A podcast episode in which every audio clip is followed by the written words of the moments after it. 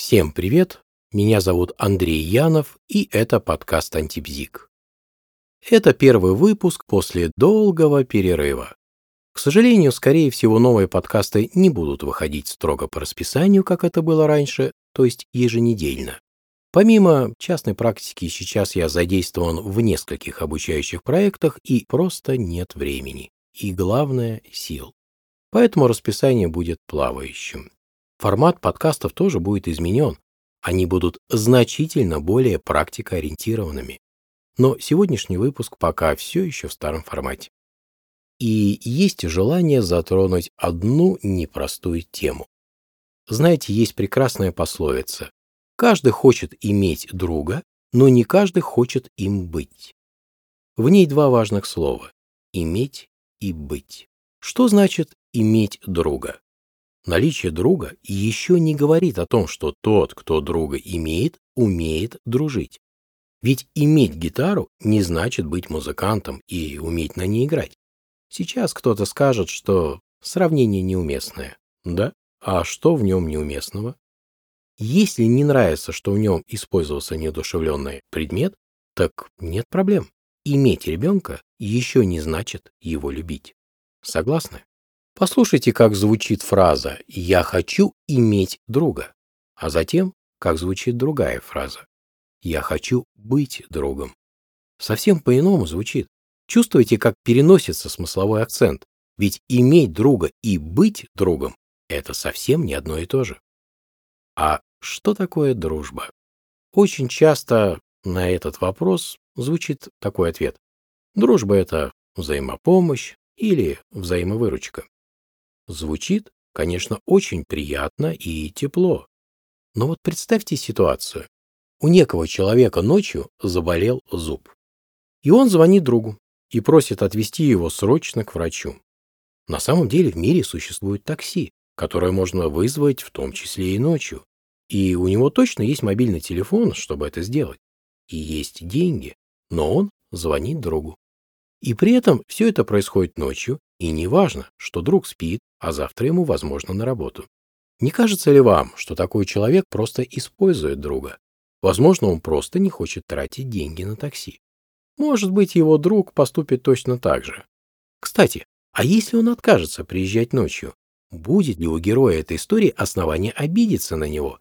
Или после отказа, или после нескольких таких отказов перестать и вовсе считать его другом? Если на этот вопрос ответить положительно, то выходит, что дружба – это контракт. Ты мне, я тебе. При этом нередко встречаются и такие контракты, по которым услуги обязана оказывать только одна сторона, а вторая снисходительно позволяет ей это делать. Все бы ничего, но контрактные отношения имеют ряд рисков. Например, если услуга оказывается не вовремя или некачественно, то ее поставщик легко заменяется другим.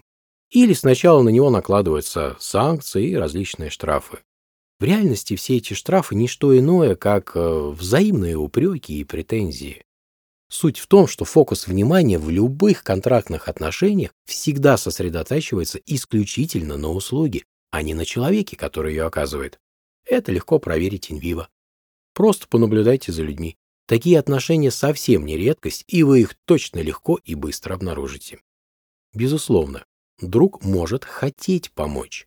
И в этом нет ничего странного. Это абсолютно нормально и правильно.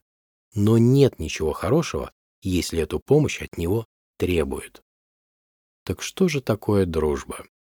Может быть, это когда совпадают взгляды и ценности?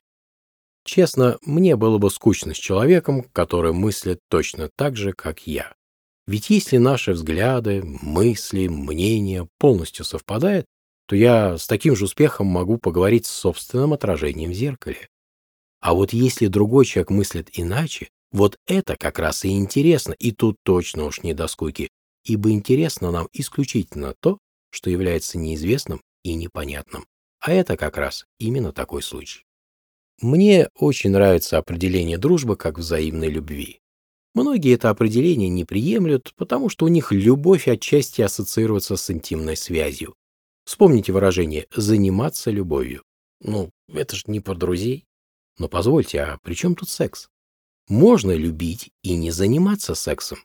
А можно заниматься сексом и не любить. С этим же никто не поспорит. Стало быть, любовь и секс совершенно разные понятия, и не стоит их путать и подменять одно другим.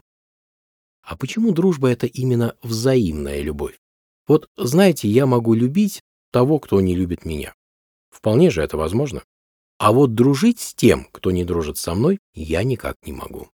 А если учесть, что один из вариантов определения любви – это интерес к любому проявлению другого человека, то выходит, что дружба – это и есть взаимный интерес, ну или взаимная любовь, кому как больше нравится. А вы что называете словом «дружба»? Вы прежде всего желаете иметь друга или быть другом? Вот на этих вопросах и есть желание завершить это короткое повествование. Всем желаю всего доброго, всего хорошего, всем пока.